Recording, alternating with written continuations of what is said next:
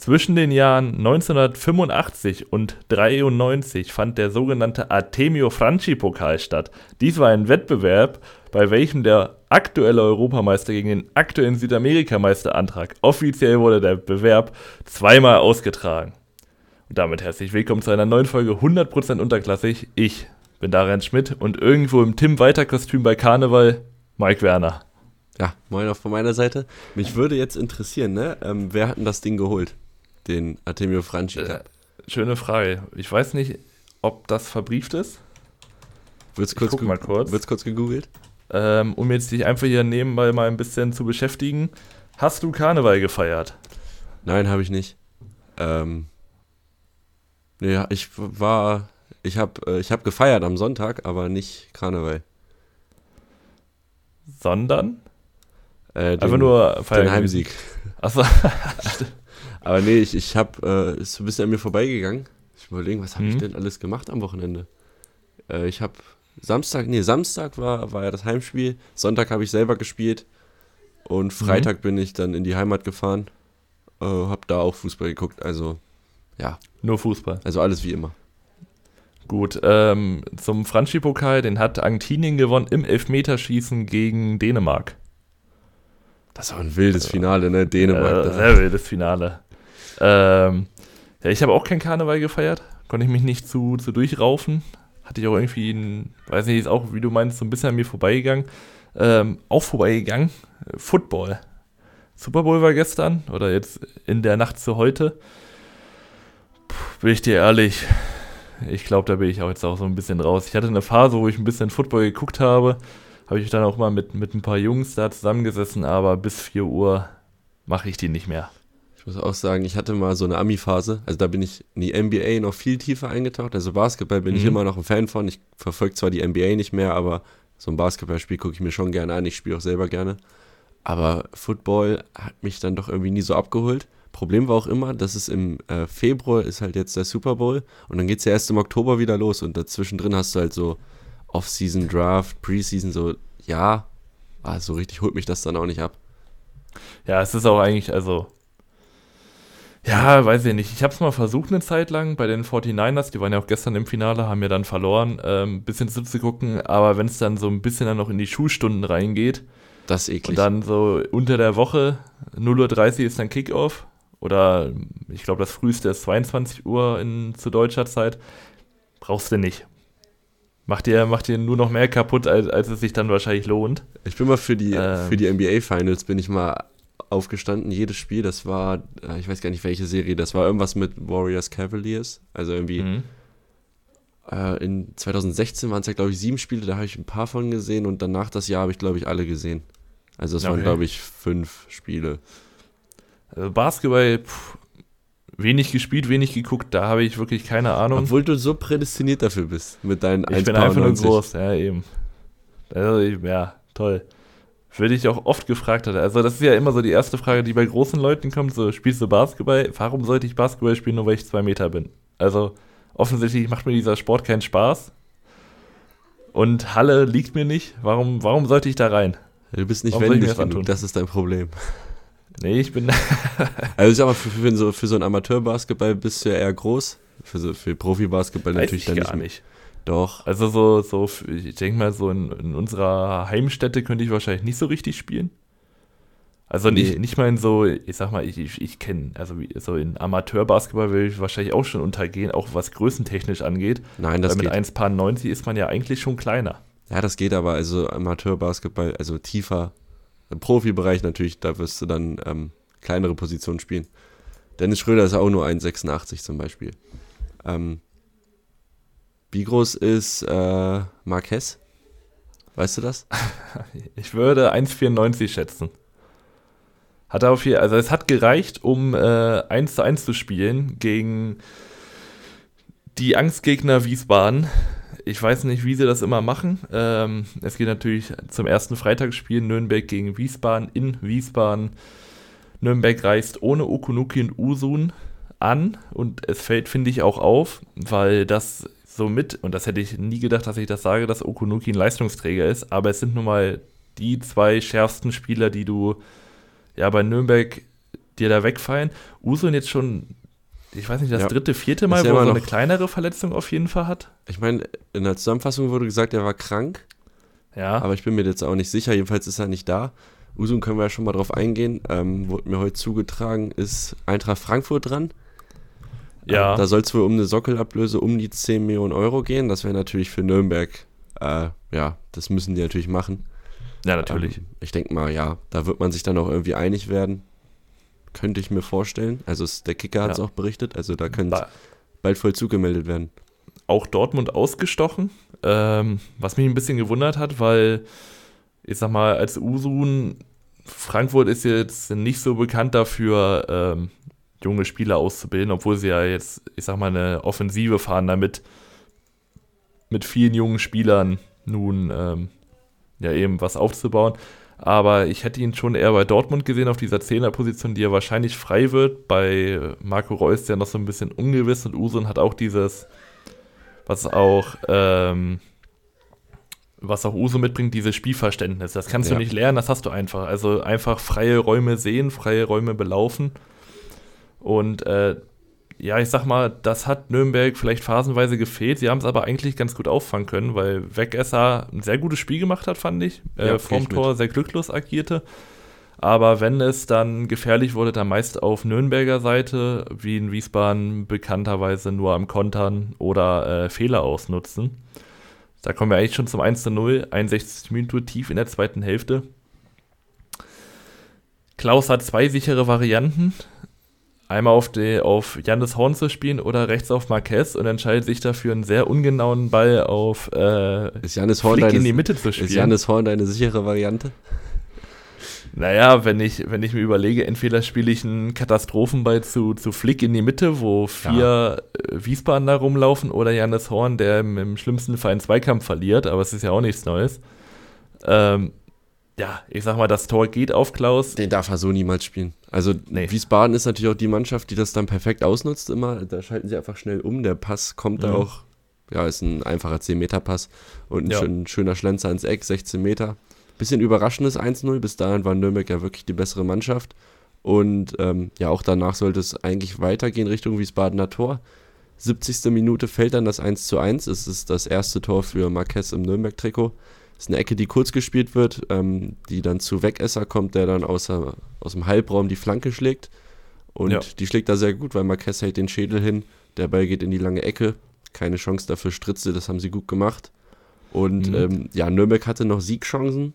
Äh, einmal Wegesser frei vor Stritzel, der da gut stehen bleibt. Ähm, fast ein Eigentor von Mockenhaupt, wo Carstens noch auf der Linie klärt. Und ähm, genau, ich glaube, ja, das war so an das war's im. Großen. Beim 1-1 habe ich mich, also kein großer Fehler, aber warum läuft Goppel ähm, vom Pfosten weg? Weil Es hat überhaupt keinen Sinn ergeben. Ähm, Ja. Er hat den zweiten Pfosten verteidigt und was er macht ist, er läuft auf der, auf der Torlinie in die Mitte und behindert somit eigentlich fast schon Stritzel, wenn der bei etwas nicht so ins Eck gekommen wäre, sondern zentraler. Hätte er Stritzel behindert, warum er vom Pfosten wegläuft, bleibt mir ein Rätsel. Den kann er perfekt ausköpfen. Genau. Ähm, dennoch würde ich sagen, ist ein sehr leicht, leistungsgerechtes Unentschieden. Findest du? Wenn, ja, also ich meine, wenn man Wien Wiesbaden, muss man schon die Leistung, die sie haben, anerkennen. Ah, ich würde mal also, verteidigen. ich würde Nee, dagegen ich, also, ja, ich würde dagegen mal, gehen. Du, du, musst, du musst aber auch Wien Wiesbaden in. Wiesbaden hat, ich kann dir mal sagen, 0,38 XG zu 1,18. 115 Ja, zu 92 Zweikämpfe für den FCN, 11 zu 2 Ecken. Also ich finde, Nürnberg ist für mich der, der verdientere Sieger, wenn es einen gegeben hätte. Genau, da, da kommen wir nämlich dazu. Natürlich verdient Nürnberg ähm, hier einen Sieg, weil sie auch phasenweise echt guten Kombinationsfußball gezeigt haben. Einen voran auch immer mit Dumann, der meistens dann leider kläglich gescheitert ist. Aber Wien Wiesbaden weiß halt genau, wie sie spielen und das ist auch nichts Neues. Und wenn man sich das anguckt, wenig zugelassen, vorne wieder eine Chance genutzt. Ja, das ist halt Wien Fußball so und deswegen ist es leistungsgerecht, weil das die Leistung von Wiesbaden ist. ja, Mehr erwarten die nicht. ja, das stimmt schon. Das nutzen sie halt eiskalt aus. Äh, Nürnberg hat jetzt gegen Lautern die Chance zu Hause, die sie dann, Mhm. ähm, ja, vielleicht nutzen werden. Mal, mal schauen. Und ähm, Wiesbaden spielt auf Schalke und äh, für mich ist Wiesbaden der Favorit. Ich sag's, wie es ist. Ja, weil Schalke auch, die haben die Hosen voll. Ja, glaube ich auch. Äh, Schalke hat ja, kommen wir ja noch zu, gegen Kiel natürlich wieder verloren. Ja. Ähm, nach dem Sieg natürlich. Kann man ja nicht erwarten, dass sie dann weiter punkten. Ähm, eine Mannschaft, Nee. die auch erneut verloren hat zu Hause, das ist jetzt die dritte Heimniederlage in Folge, meine ich, ist der Hamburger Sportverein. Die haben gespielt im HSV-Duell gegen Hannover.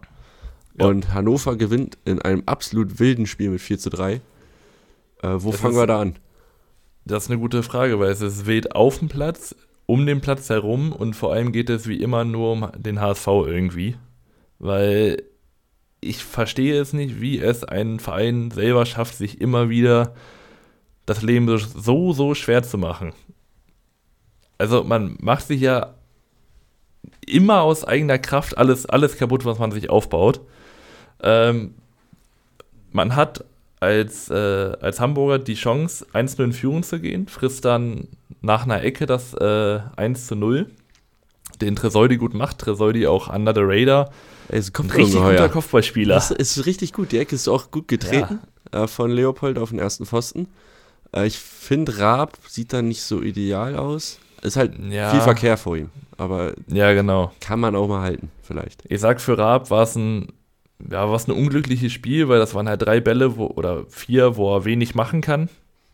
Ähm, beim, beim 2-0, nee, ich glaube, ja, doch beim 2-0 will der Kommentator ihm da ein, ein Ding draus drehen, wo ich mir denke, ja, ich meine, er spekuliert auf den Pass in die Mitte, wird von Ramos abgefälscht und landet dann im Tor. Also als sowas als Torwart zu spekulieren ist unmenschlich. Würde ich auch Ähm, sagen. vorher aber natürlich, ich sag mal, man merkt bei Hannover, dass es gerade läuft und dass sie Glück haben, weil das ein Kunze auf dem Boden den Ball behalten kann, aufstehen kann, ich glaube, dann nochmal den Ball bekommt und dann den Pass raus auf äh, Schaub spielt. Ja. Das ist schon sehr, sehr viel Glück, was da gerade ein bisschen Ich finde auch, zusammenfällt. ich finde aber auch vom HSV äh, nicht konsequent genug verteidigt vielleicht. Ja. Da muss man dann einfach gegengehen. Im Notfall auch mal das Foul ziehen, das tun sie halt nicht. Und dann hinten raus ist es für Ramos eklig zu verteidigen. Der versucht halt zu retten. Möchte ich Ja. ihm da jetzt nicht mal eine Schuld geben an dem Eigentor. Ähm, der HSV liegt dann schon mal 0-2 hinten und antwortet dann aber auch ähm, in Person Mhm. von Benisch natürlich. Äh, ist Muheim mit einer Flanke. Benisch nimmt den dann sehr gut mit, muss man sagen. Und äh, ja, Ja. relativ trocken ins rechte Eck. Da kann äh, Zieler überhaupt nichts machen. Aber so richtig äh, Feuer mitnehmen aus diesem Tor, so eine Zündung ist das nicht. Für, nee, für weil, ja, ich glaube nur sechs Minuten später, oder ja, ich glaube so acht, acht Minuten später, dann schon wieder auf der anderen Seite Alarm ist. Äh, Tresoldi mit seinem fast zweiten Treffer, den Schaub dann schön abstaubt. Vorher ist es ein Ball von dem Der in den Lauf gut. von Tresoldi. Der, ja, er ist gut, aber wo ist die Verteidigung? Ich nehme da, also, ähm, ich sag mal, ich muss überlegen, Ramos ist für mich da ein bisschen raus, der ist rechts in der Kette. Mhm. Für mich ist da Ambrosius der, der Tresoldi da verfolgen muss, das tut er irgendwie nicht. Und ist dann auch Er für den halt. Er ist dann auch für den Abstauber irgendwie zu spät da und dann, Ja, ja, ja. dann nimmt man das halt mal mit, das Tor. Für Schaub auch, der hat auch lange nicht mehr getroffen. Ja, äh, ich glaube, Ernst, der dann später nochmal wichtig wird, auch seit zwei Jahren sein erstes Tor. Also seit über zwei Jahren. Ähm, pf, ja, Das Ich war die mal, erste mit Halbzeit drei- so. ja, das war die erste Halbzeit. Durchatmen, viel passiert und das wird eigentlich noch, nur noch schlimmer, weil es, es geht mit richtig viel Krach wieder aus der zweiten Halbzeit raus. Hat sie Kadunic eingewechselt zur Halbzeit. Ähm, bekommt, also es wird eine Ecke kurz rausgespielt, landet bei Muheim auf der 16er Kante, wird reingeschlagen, hat sie Kadunic verlängert den Ball, nichts zu machen für Zieler, 3-2 und richtig Feuer drin. Und dann beginnt so ein offenes Scheibenschießen und hinten raus wird dann der HSV immer stärker und stärker und will dieses 3 zu 3 erzwingen, was sie dann letztendlich auch tun. 86. Minute. Schnell ausgeführte Ecke. Äh, ich glaube, wieder Muheim, der den Ball reinbringt und weil die Ecke nun mal schnell ausgeführt war, hat Hannover sich noch nicht sortiert und hinten am zweiten Pfosten steht Glatze sowas von frei. Achso, die Flanke 3-3. kam, die Flanke kam von Ja. Benisch. Ähm, Benisch? Ja, okay. wer, also, ich finde, beim HSV merkst du halt einfach, es gibt zwei Spieler, über die es halt läuft. Also, wenn, wenn, die, wenn die diese Spieler wegbrechen, was jetzt passiert durch Benisch, ähm, Mhm. weil er sich, äh, können wir gleich mal weitermachen, also das 3-3. Hast du noch zur Ecke was? Also äh, Hannover nee, war da also. Hannover nicht sortiert. Ja, das ist die Schlussfolgerung. Benisch ähm, holt sich dann aber eine glattrote Karte, die völlig unnötig ist. Er geht da von hinten im Mittelfeld gegen Leopold in die Beine und fehlt damit dann jetzt also mal mindestens zwei Spiele. Ähm, das Mhm. nächste wäre gegen Rostock, wo er fehlt. Das andere, gucke ich schnell nach, fehlt da auch. Mach mal kurz weiter. Ja. Ähm, Gegen Elversberg. Genau, und dann kommt es so ein bisschen auch zusammen, wie es dann zusammenkommen muss. Ein Mann in Unterzahl und äh, dann bringt Hannover nochmal die Trickkiste, denn sie spielen genau den gleichen Ball, den wir in den letzten Wochen schon 40 Mal gesehen haben. Ein tiefer Stecker auf Moroja, der bringt, läuft bis zur Grundlinie, bringt dann eine, in diesem Fall eine äh, hohe Flanke auf den zweiten Pfosten. Dort hat Ernst, weiß nicht, gefühlt ein ganzer Stadionplatz. Der Macht das frei. 4-3. Der war wirklich frei. Ja, das hast du auch Ähm, gesehen, als die Flanke kommt. Okay, der ist drin. Das war, äh, Ja. war für mich klar. Moroja auch hat das sehr gut gesehen. Also Moroja ist jetzt ähm, aus Hannoveraner Sicht ne? sehr schade, weil der war echt gut in Form. Der hat eine Ja. strukturelle Muskelverletzung am Oberschenkel, glaube ich. Fällt da jetzt erstmal ein paar Wochen aus auf jeden Fall. Ähm, Dann ist Köhn noch weg. Ist ja Genau. zu Galatasaray gewechselt. Also die Viererkette muss er umbauen, Leitl. Der ähm, wird wahrscheinlich äh, dem auf Rechtsverteidiger stellen, dann mit Und Heizenberg wahrscheinlich die ist, Außen. ist noch gesperrt. Oh, Äh, es hat er glattrot gesehen gegen Rostock. Also ein Spiel Stimmt. gegen Fürth fehlt dann noch. Da müsste man dann, ähm, also viele Fans wünschen sich da Lürs. Es wird aber vielleicht auch Mhm. Burner werden, je nachdem. Ja, ich, ich würde. Ja, aus Braunschweiger Sicht würde ich da schon Burner hinstellen. Ne? Ja. ja, also ja ich- große ich sag Fans. Mal, ich sag mal, wer mir Sicherheit geben würde, obwohl ich diesen Mann noch nie spielen gesehen habe, wäre Lürs. Weil Burner, boah, weil Fürth, Fürth hat auch so schnelle, drahtige Spieler. Weißt du, wenn da so ein Amino-Sieb auf, auf Burner, das könnte ein Karriereende sein. Das stimmt. Ja, ja, ich ja. Ähm, genau. Hatzi Kadunic dachte sich dann auch nochmal äh, Früh duschen. ein bisschen eher duschen. Schadet nicht, holt sich gelb-rot ab, eingewechselt. Und ähm, ja, der HSV ist so ein Abbild vom HSV diese Saison, finde ich. Es sind Ja. immer wieder Abwehrfehler hinten, das ist das Hauptproblem. Und jetzt, wenn man mal durchgeht, wir haben einen Ramos, der immer gerne mal für ein Eigentor gut ist, für einen Bock gut ist. Dann hat sie Kadunic, der äh, zweimal pro Spiel hinfällt oder sich rot holt oder Hm. also ein Van de Bremt hat auch nicht die Form vom Jahresbeginn, Hm. vom Saisonbeginn. Ambrosius in den letzten beiden Spielen auch immer mal wieder mit Aussetzern geglänzt. Also wenn Ja. ich das letzte Spiel zu, zurückdenke, wie er gegen, ähm, ich glaube gegen Matanovic oder gegen Budu Sivcivace den da einfach aufdrehen lässt, obwohl er die ganze Zeit im Zweikampf ist. Ja. Ähm, ja, also ich meine, man Und Muheim? kann, Muheim finde Ja. ich. Muheim ist für mich kein Außenverteidiger. Ich sehe den immer nur vorne. Ich habe den noch nie hinten gesehen. Hat er schon mal einen Zweikampf defensiv geführt? ich glaube nicht. Der, ist, das, der spielt neben Dompe Flügel. Nee, der ist vorne. vor- Dompe auch, Dompe ist so, so ein Mythos für mich, weil wenn er den Ball hat, du weißt schon, was er macht. Er zieht in die Mitte und sucht entweder einen Abschluss oder eine lange Flanke auf den zweiten Pfosten. Er Ja. ist noch nie die Linie runtergegangen. Und das ist so ein bisschen dieses Ian Robben-Syndrom. Du weißt, was er macht, du kannst aber trotzdem nicht verteidigen. Das Problem ist, bei Robben hat es ja meistens geklappt, bei Dompe halt klappt es selten. Also Aber es sieht gut aus. es sieht gut aus und ich, der hat auch Potenzial, der Junge, Ja. aber er bringt es halt irgendwie noch nicht so auf den Platz. ja Und- Ja, komm, Ja. der Elefant im Raum ist ja, ist ja wir, klar. haben ja, wir haben ja mehrere. Wir haben einen Elefant, der heißt Tim Walter. Stimmt. Lass uns erstmal die Proteste machen. Dann können wir mit Walter Mhm. abschließen. Proteste gab es von beiden Seiten. Ähm, erstmal ähm, die Hamburger Nordtribüne mit äh, Fahrradschlössern am, am Tor. Fand ich sehr Mhm. gelungen. Ich stelle mir es auch recht. Also ja, man muss da ja runterspazieren, das Ding da anketten und wieder hoch.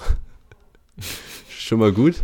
Ich denke mal, die, die Ordner, die sie hätten aufhalten sollen, die haben Besseres zu tun.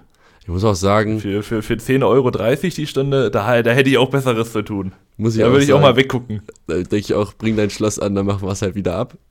Und dann gab es noch im Gästeblock äh, Banner gegen, ähm, da waren drei Banner mit Fadenkreuz, eins gegen Mhm. Martin Kind, die anderen beiden Personen habe ich gar nicht im Kopf.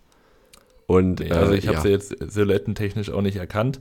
Dann noch das Transparent zu den Bannern. Ähm, CUC nennt man das so? äh, Oder Cook? CWC. ist ein äh, CV, ja, CVC. CVC, ja gut, ich, ja. Äh, und Blackstone, Marionetten des Sportswashing Saudi-Arabiens, konsequentes Handeln der bei personifizierten Gewaltandrohungen.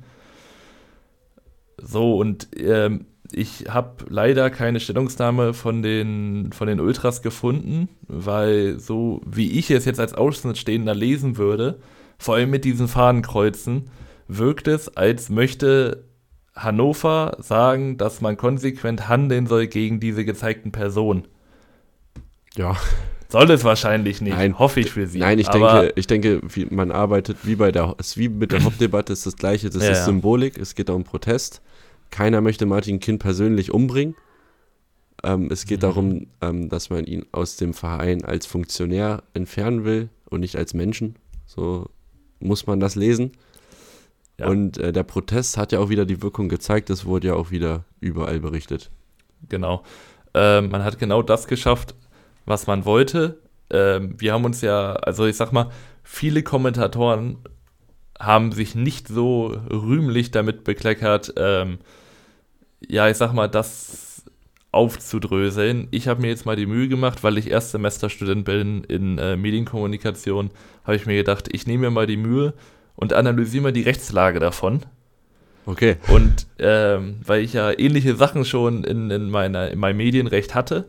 Und an sich kann man sagen, einerseits, also es ist relativ schwierig, aber ich werde Martin Kind wahrscheinlich schon eher vertreten können, weil das Ding ist, äh, dieses Fahnenkreuz, das wird natürlich als Übertreibung gesehen. Äh, es wird wahrscheinlich auch auf diesen Spruch ins Fahnenkreuz nehmen, also so, wie heißt es denn, in, in ja, Verantwortung nehmen. Ja, genau, wir nehmen ihn ins Visier, wir gucken genau drauf, was er macht. Er ist schuld daran. Daran soll, ist natürlich geknüpft, dann natürlich auch mit dem Drei-Stufen-Plan der DFA. Die wussten genau, dass sie das machen müssen, damit es zu einer Spielunterbrechung führt. Das haben sie, glaube ich, auch ähm, erzählt. Das Bild kann deswegen als Persiflage, also als kritische äh, Darstellung gesellschaftlicher Normen oder, oder Ausstattungen gesehen werden und soll wahrscheinlich eine gewollte Übertreibung der Person Kind äh, sein. Kind übrigens ein, ein, eine Person des öffentlichen Lebens, die, so doof es klingt, leider auch mit Kritik oder so, solchen Sachen, ich sag mal, klarkommen soll, muss, weil er nun mal in der Öffentlichkeit steht die Grenze ist dann aber überschritten, wenn, und da kommen wir nämlich jetzt zum Problem, ein Persönlichkeitsrecht von Herr Kind verletzt ist. Und das ist es, denn dieses Bild kann leider auch als Aufruf zur Gewalt, vor allem mit dem zusammenhängenden Schriftzug konsequentes Handeln bei personifizierten Gewaltandrohungen, gesehen werden. Und das wäre eine Einschränkung des Privatrechts oder der, des privaten Lebens, der privaten Sicherheit und dann wäre strafbar. Ich bin beeindruckt. Bin beeindruckt. Lass, also, Reicher. Ja, ja. Rechtliche Fragen gerne an unsere E-Mail. Bei Rechtsproblemen, Herr Schmidt hilft gerne weiter. Ja, ich, ich, ich sag mal, ich, ich hätte ich habe es mir angeguckt und dachte, ja, gut, ich könnte mich jetzt natürlich auf eine der beiden Seiten stellen, aber ich, ich kann mich nicht mit beiden Seiten zufrieden geben, weil einerseits haben die Hannover Ultras natürlich recht.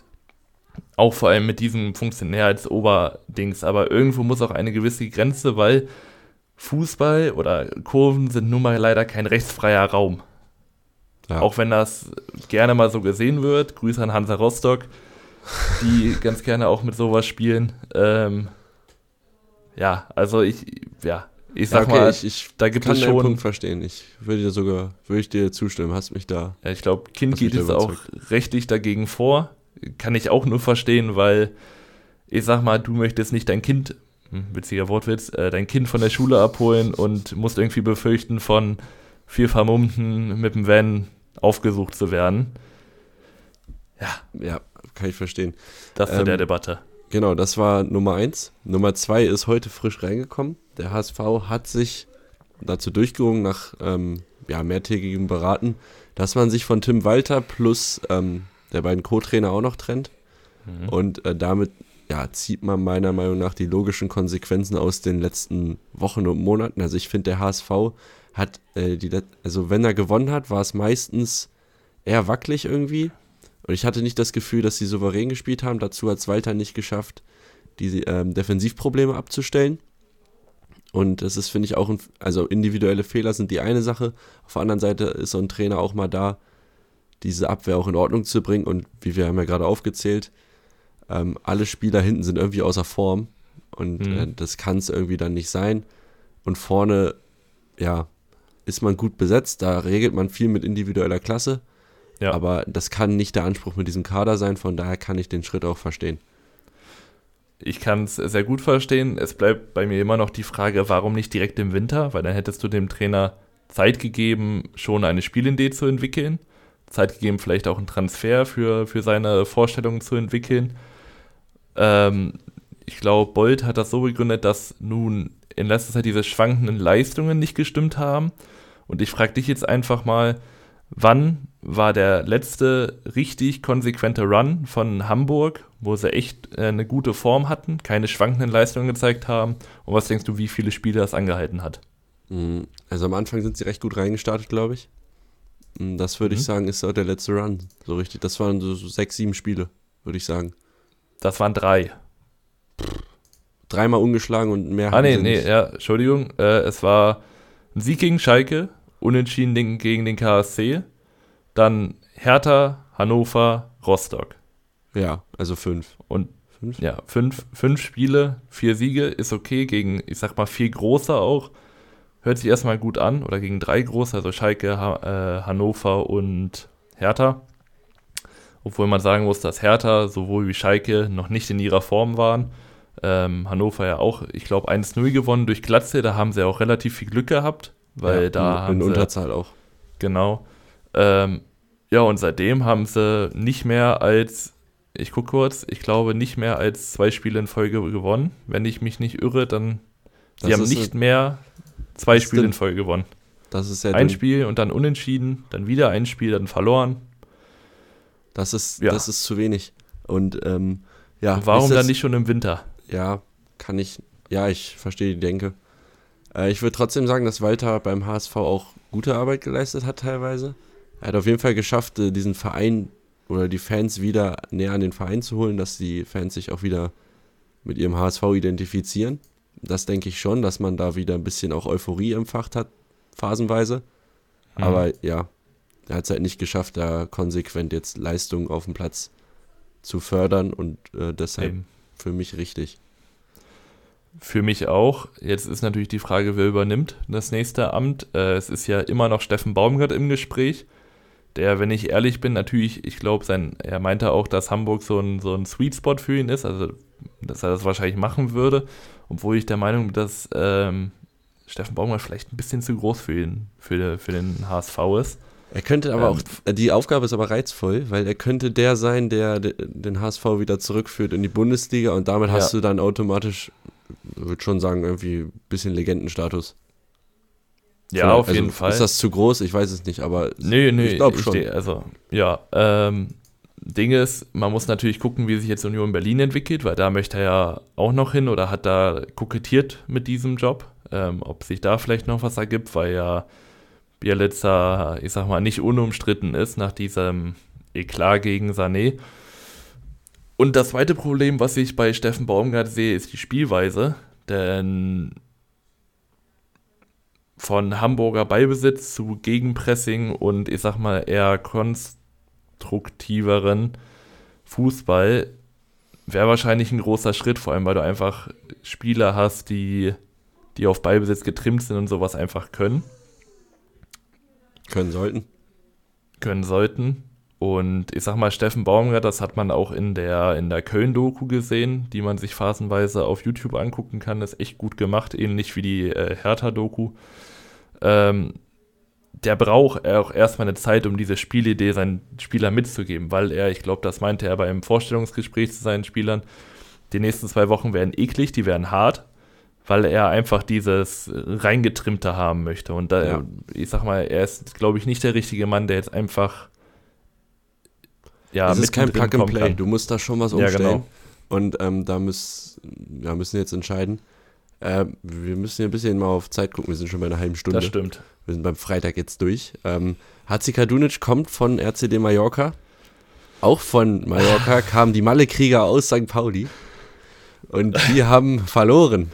Äh, die haben zum, getrunken. Zum ersten Mal seit dem Nordderby im mhm. April mhm. oder sowas haben sie verloren beim äh, ersten FC Magdeburg. Und ich finde auch nicht unverdient. Man hat so ein bisschen Müdigkeit gemerkt. Also erstmal, ähm, das Trainingslager war als Begründung ähm, die Witterungsbedingungen in Hamburg. Da waren die Trainingsplätze wohl im desolaten Zustand. Hm. Im Nachhinein wäre es vielleicht nicht schlecht gewesen, weil der Platz in Magdeburg war jetzt nicht viel besser wahrscheinlich. ich glaube auch nicht. Und äh, ja, man hat so ein bisschen gemerkt, dass so der Esprit gefehlt hat. So ein bisschen die. Also Pauli wirkte für mich ein bisschen müde. Mhm. Man kommt zwar recht gut rein mit einer Chance für Eggestein, der von Afolayan bedient wird, ähm, der den Ball da gut runternimmt, auch viel Zeit hat, aber ihn dann auch nicht richtig trifft. Und ansonsten war es recht, ähm, doch recht harmlos für St. Pauli. Ja, allgemein würde ich sagen, dass Magdeburg man gar nicht hier unterschlagen darf, denn sie haben ein sehr gutes Spiel gemacht. Äh, allgemein, ich sag mal, spielerisch sehr interessantes Spiel, weil es sind ja beides Mannschaften, die den Ball haben wollen, auch mit dem Ball spielen wollen. Deswegen auch immer relativ offen und riskant. Wie halt dann, ja, ich sag mal, dann beim Gegentor, denn äh, Vasir hatte vorher schon einen kleinen Patzer, wo er nicht bestraft wurde, wo Castaños äh, einen Pass abfängt und dann der so ein bisschen im 16er vertendet wird. Und diesmal spielt er einen Doppelpass, möchte er spielen mit Karol Metz muss ich auch sagen, dass Metz da nicht gut aussieht, weil er einfach überhaupt nicht ins Tempo kommt. Also das ist ein lethargisches Gegentor. Ja, ja. Das, das, beschreibt den Auftritt von St. Pauli, finde ich, sehr gut. Also genau. erst dieser, dieser Ball von äh, Vasi, der viel zu lasch gespielt ist, der verhungert. Mhm. Und Metz sieht so undynamisch aus in dieser Situation. Vor allem, er, er sieht ja, dass der Ball gespielt wird und reagiert aber erst so eine zwei, drei Sekunden danach. Genau, und äh, dann, dann geht er erst dem Ball entgegen. Amaichi ist irgendwie frischer im Kopf und kann ja. den Ball abfangen und muss dann nur noch querlegen auf Artig, der dann das leere Tor trifft. Und irgendwie, ja, man hätte noch 20 Minuten gehabt ähm, aus mhm. ähm, Paulianer Sicht, aber so richtig gefährlich wird es auch nicht mehr. Und ja, jetzt hat man das erstmal verloren. Das ist Wahnsinn, aber es ist passiert. Ja, ob Pauli überhaupt noch aufsteigen kann und ob sie nicht vielleicht sogar von Schalke eingeholt werden, das ist jetzt natürlich die Frage.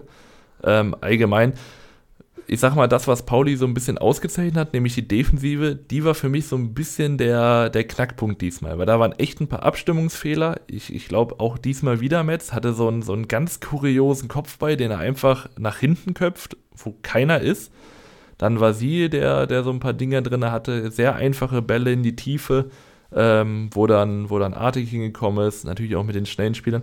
Und ich sag mal, wenn du das als Magdeburg spürst, auch die Fans spüren, ey, hier geht gerade was. Pauli ist nicht so aktiv, so, so tötend, wie, wie es die letzten Spiele waren. Dann schnupperst du Luft und dann, ja. dann macht das Magdeburg einfach ganz gut.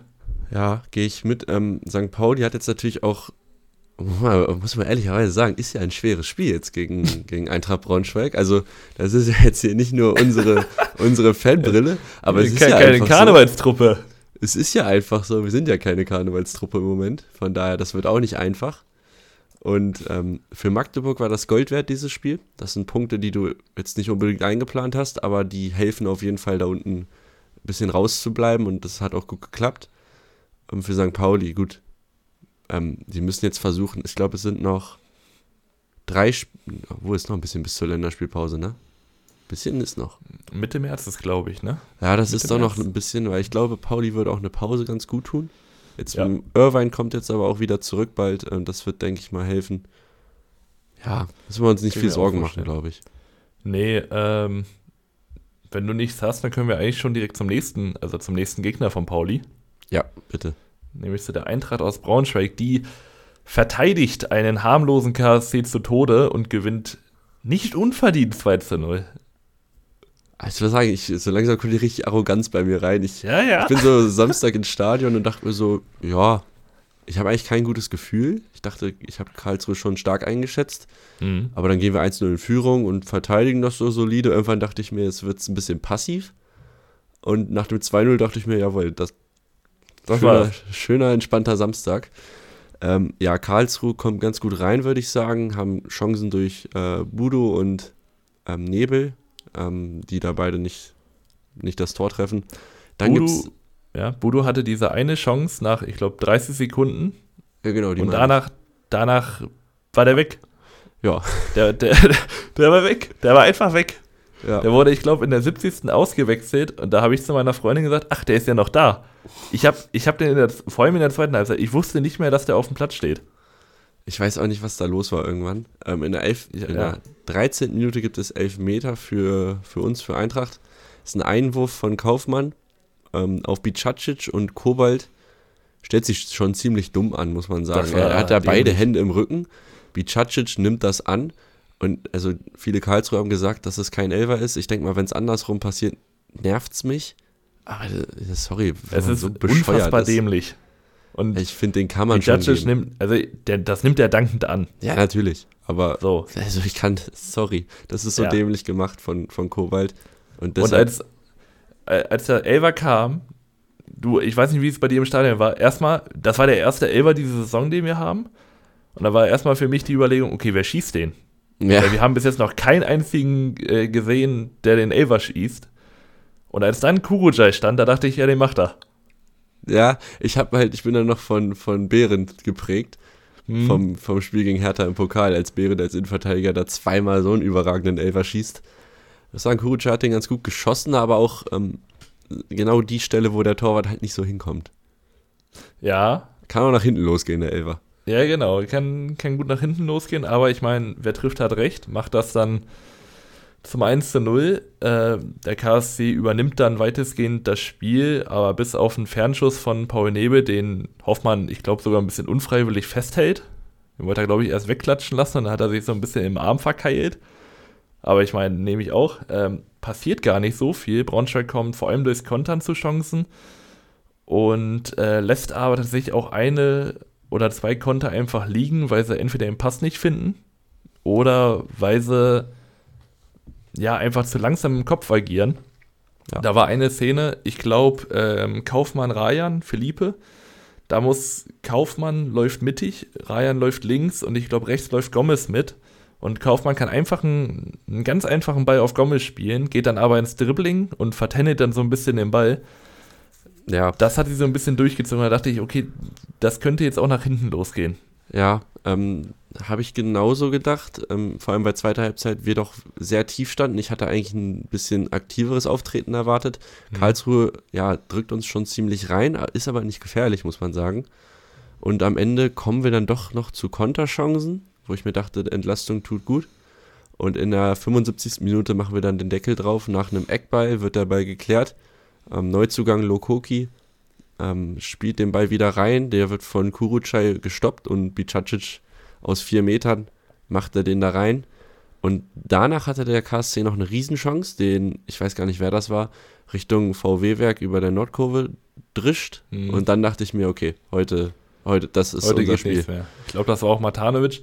Matanovic auch ähm, unglückliches Spiel. Also der Kommentator bei Sky hat ihn ein bisschen gebasht und das finde ich auch okay. Ich meine, als Stürmer, wenn du einen schlechten Tag hast, dann ist es so. Hat er auch ein paar Fehlpässe, aber manchmal, da muss ich echt sagen, ja, da hat, da hat, sein, da hat sein Mitspieler auch einfach nicht reagiert. Also er hatte ein paar Pässe, wo er mit dem Lauf rechnet, den er auch kurz vorher angezeigt bekommt, spielt ihn da rein, der Spieler bleibt warum auch immer stehen und der Ball läuft da ins Aus und da hat man auch gesehen, irgendwann hat es dann angefangen im Kopf zu rattern bei ihm. Genau. Und dann, dann waren sie raus. Beim KSC generell, weil irgendwann kamen auch so, so Seitenverlagerungen zu weit und dann ja, hast ja. mal ein Loch im Fuß und der Ball rollt dir über den Fuß ins Aus, solche Geschichten. Und damit, ja, ver verdienen wir uns hinten raus auch den Sieg. Da hatten wir noch viele Konterchancen, wo man noch einen ja. machen hätte können. Und äh, wir sind jetzt ähm, in der Daniel Shining-Tabelle sind wir Platz 2 es sind jetzt neun Spiele, neun Spiele, die er da ist, 18 Punkte geholt. Nur Kiel hat einen mehr geholt. Das ist schon richtig stark. Und, das ist sehr ähm, stark, ja. Wir verlassen die Abstiegszone. Wir sind auf Langsam. Platz 15. Das ist Wahnsinn. Ich, ich, war, ich bin völlig perplex. Ich auch. Ähm, ich sag mal, von den ganzen, von dem ganzen Gemüse, was da unten rumläuft, haben wir wahrscheinlich das schönste Obst. Ähm, Hast du schön gesagt. Und äh, noch eine Sache zu dem Neuzugang Anderson Lukoki. Ich glaube, ich habe kein Problem, wenn er immer so in der 75. eingewechselt wird, weil oh, der hat mich schon ein bisschen Kopfschmerzen gemacht. Ich weiß nicht, wie es im Stadion rüberkam. Defensiv hatte er ein, zwei Dinger, wo er einfach überhaupt nicht stand. Also da stand er einfach völlig falsch. Wir, haben offensiv eine Kopie offensiv, geholt von Anton Donkor. Ich, ja, ich, aber. Ich muss sagen, ich finde es okay, weil Donkor wirkt schon sehr überspielt und ich glaube, der ja, braucht ja. auch für den Kopf mal eine Pause. Der spielt da seit drei Jahren durch. Genau. Und Luke Hoki finde ich ähm, ganz, der könnte da noch, ist auch neue Abstimmung, neue Mannschaft. Ich glaube, das könnte ja, noch was werden. Ja, ähm, wir spielen jetzt auf St. Pauli. Äh, mhm. Ich bin vor Ort. Du ja nicht, glaube ich, ne? Nee. Ähm, genau, und der KSC spielt nächste Woche im Topspiel gegen Düsseldorf. Dann gehen wir doch dahin. Ja, ne? Überleitung. Schön. Toll. Ähm, Fortuna Düsseldorf schafft es nicht, Elversberg ein, mehr als einen Punkt abzuringen. Ähm, Fortuna muss verletzungsbedingt umstellen auf eine Dreierkette. Interessant zu sehen, fand ich auch gar nicht mal so schlecht, vor allem weil es defensiv ganz gut aussah. Bis auf die rechte Schiene, wo man auch sagen muss, dass wahrscheinlich Jona Niemic nicht der Schienenspieler ist, den du dir wünschst, weil er dann doch zu viele Offensivattribute mitbringt. Ich finde, man könnte die Dreierkette beibehalten und dann vielleicht Ioa auf dieser Schiene parken, weil da könnte ich ihn echt gut vorstellen. Er war Ioa ja auch früher Stürmer. Habe ich auch ja. gedacht, als ich es gesehen habe, aber der ja, war da fällt ja noch ein bisschen aus. Aber wenn Joa ist dein Schienenspieler, weil das ist, der, ja. der ver verbindet Offensive mit Defensive. Er hat als Flügel angefangen, oder als Stürmer, glaube ich sogar. Als Stürmer. Und jetzt auch auf Linksverteidiger das gut gemacht. Also das äh, könnte schon klappen auf jeden Fall. Genau, und, ich und find, wenn er was, wenn er so ein bisschen so eine offensive Schiene, das macht er, glaube ich, Inter Mailand, dass äh, Dumfries immer bei Flanken mit reinnehmen. Also dass Dumfries immer einen Lauf auf den zweiten Pfosten macht und die Joa ist ja, glaube ich, 1,90 groß. Und ich denke mal, der hat schon ein bisschen Kopfballstärke dabei. Das stimmt. Und ich, ähm, ja, was bei Düsseldorf halt allgemein ein bisschen, bisschen schade ist, warum es vielleicht auch gerade nicht so läuft, sie müssen halt jede Woche irgendwie umbauen. Also mhm. jetzt diese Woche, um nur mal so ein paar Namen zu nennen, die nicht dabei waren. Wir haben den Schinter Appelkamp, der gefehlt hat, einen Felix Klaus hat gefehlt, ähm, Joha angesprochen. Das sind dann auch schon, ist da Qualität, die da auch einfach fehlt. Ja, ja. Und ähm, ja, damit reicht es auch nur für ein 1 zu 1 gegen Elversberg, ähm, wo man ja den Ball hat die meiste Zeit und ähm, auch ja die meisten Chancen hat. Ähm, das 1 zu 0 fällt in der 19. Minute durch äh, Johannesson. Ähm, Vermey hat da einen richtig großen Anteil bei dem Tor. Setzt sich da erst gut durch, ähm, bringt den Ball dann weiter auf Zollis, der verlagert auf äh, Gavori. Der bringt dann eine mhm. schöne Flanke auf Vermey. Also vorne durchgesetzt, dann den Laufweg gemacht, dann die äh, Vorarbeit sozusagen, weil er am zweiten Pfosten dann Johannesson bedient per Kopf, der dann noch einschieben muss. Ähm, fand ich ein schönes Tor, vor allem, ja, Fairmay einfach. Ja, ich, ich, mag den. Ja, ich finde den auch überragend. Ähm, ich sag mal, es gibt ja noch einen zweiten Holländer, den wir jetzt mögen, mittlerweile. Kommen wir noch kommen zu. Wir aber, kommen wir auch noch zu. Aber was Fairmay da, ja, der, der ist, der wirkt so unaufgeregt, weißt du? Als würde er ja, als würde er das halt schon 27 Jahre machen. So, ja, ich, ich mach das, ich bin 1,96 groß, mach mir einen Kopfbau und ich, ich kann den genauso verteilen wie du mit dem Fuß. Ähm, Johannesson steht dann natürlich hinten richtig. Und Fortuna Ver Vermey kriegt dann noch, noch so einen von, ich weiß gar nicht, wer es mhm. war, ähm, Shahin, glaube ich, oder ich bin mir nicht sicher, kriegt dann ja. noch einen mit in die Seite und setzt trotzdem diesen Kopfball noch. Ähm, und da wollte er, glaube ich, noch als Foul haben, ne? Shahin wollte ja noch, noch einen Foul ziehen hat sich, glaube ich, beim Schiedsrichter noch beschwert. Ähm, und Fortuna kann eigentlich oder muss fast schon da nachlegen, weil Tanaka aus, ich glaube, sieben Metern, nachdem es ein Pass in Rückraum ist, äh, an Christoph scheitert und Quashi die ähm, Latte trifft, an den Pfosten, äh, Pfosten nach einer nach Ecke. Ecke. Sieht gut aus, geht in die Halbzeit und geht ähm, sehr erschreckend für, für Düsseldorf los, denn 53. Minute, wir haben es angesprochen, Jemic Sieht gegen Rochit nicht gut auf aus der Schiene. Dann ist Quashi ein bisschen zu passiv gegen Rochit. Der kann bis in Fünfer reinspazieren. Ganz einfacher Pass in den Rückraum, wo Boyamba komplett blank steht. 1 zu 1. Ja. Man merkt, das haben sie, genau, das haben sie gut gespielt, aber es hat Fortuna auch aus dem Tritt gebracht, denn danach plätschert das Spiel so ein bisschen vor sich hin. Wenn es gefährliche Chancen gibt, dann eher für Elversberg. Und die machen ja noch das äh, 2 zu 1 nach dem Konter wo Fagia aber im Abseits steht. Ja, und ich sag mal so, trennen sich die beiden Teams für beide wahrscheinlich ein bisschen zu wenig. Für Düsseldorf tut es wahrscheinlich aber ein bisschen mehr also, weh. Für Elversberg würde ich sagen, ist doch Punkt in Düsseldorf. ist alles in Ordnung. Also die kommen den 40 Punkten Stück für Stück näher. Ja, ja. Also da kann man fast schon Haken hinter machen, wenn das jetzt noch, also die brauchen noch drei Siege und nun entschieden. Werden sie wohl hinkriegen. Für Düsseldorf ist das ein bisschen wenig, ist ja jetzt noch kein Sieg gegeben in der Rückrunde. Äh, nur im Pokal halt weitergekommen. Aber ja, wir haben es ja angesprochen, es ist halt immer wieder ähm, die Verletzungsanfälligkeit beziehungsweise das Ersetzen von Stammkräften, mhm. was da so ein bisschen auch die, den Lauf verhindert, glaube ich. Und ja. ja, der Zug ist jetzt so langsam aber auch ein bisschen weg. Ja, fünf Punkte auf Platz drei, drei Punkte auf Platz vier, ja, also man ist schon da. Fünf Punkte ist nicht viel, mal, aber man muss auch mal anfangen. Ja, genau. Hätte man jetzt gepunktet, dann wäre man richtig in der Verlosung. Weil dann hätte man, glaube ich, auch 34. Ja. Ähm, und dann wäre man richtig dabei, aber jetzt rutscht man so ein bisschen ab. Ja, es wird wahrscheinlich letzten Endes nicht reichen, aber ich sag mal, nochmal nach Düsseldorf fahren habe ich als Auswärtsfan kein Problem mit, weil ich gute Erinnerungen daran habe. Nicht spieltechnisch, aber stadttechnisch. alles war stadttechnisch. Bartechnisch gut. Genau. Äh, ähm, ja. Das war der Samstagmittag. Weiß ich nicht. Schwierig. äh, wir gehen ins Topspiel auf jeden Fall. Vorher nochmal Werbung in eigener Sache. Wenn euch der Podcast hier gefällt und ihr meint, hey, das, das unterhält mich, dann ähm, ja, gebt doch eine Bewertung ab. Da freuen wir uns auf jeden Fall drüber. Ähm, ja, erzählt es euren Freunden, macht es auf der Autofahrt an. Und wenn ihr uns kontaktieren wollt, könnt ihr das auch gerne tun über Instagram.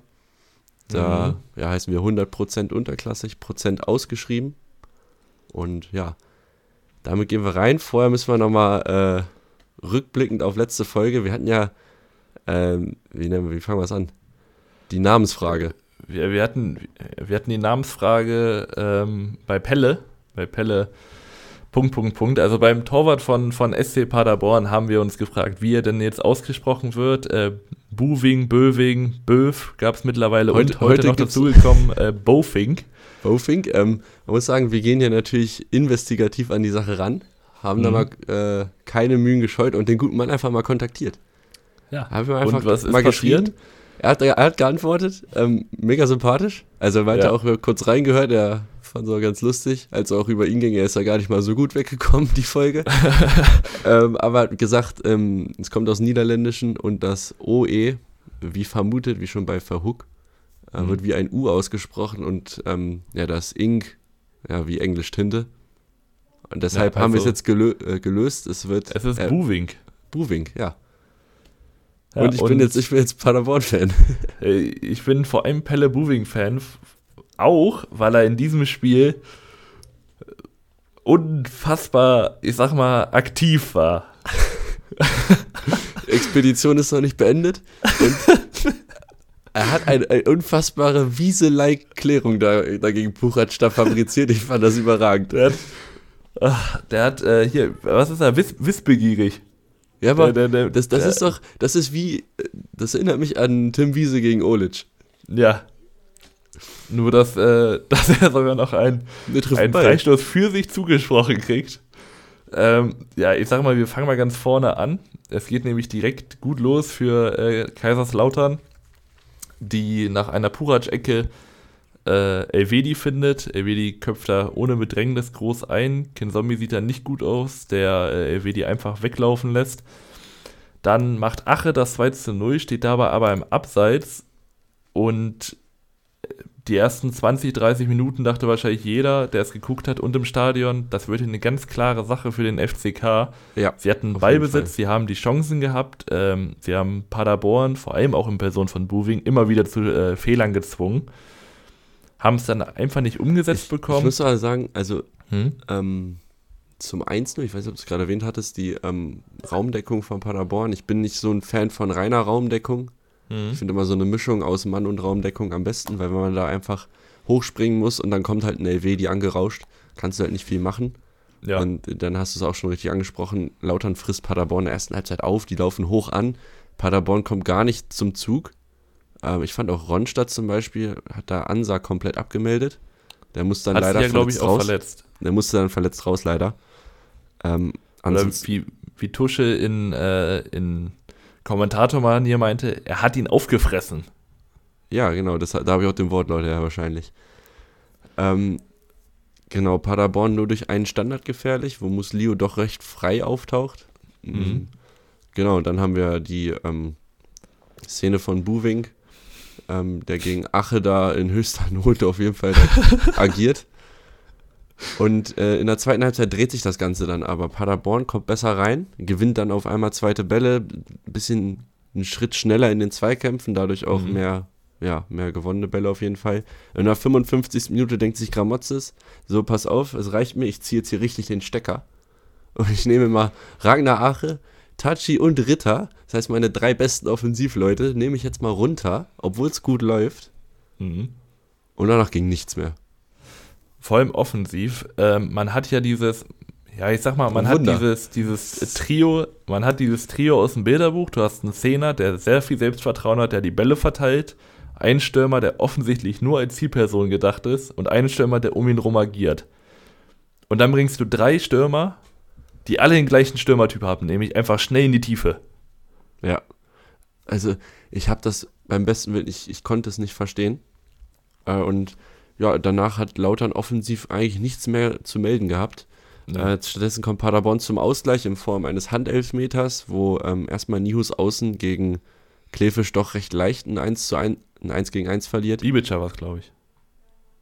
Äh, okay, kann sein. Mhm.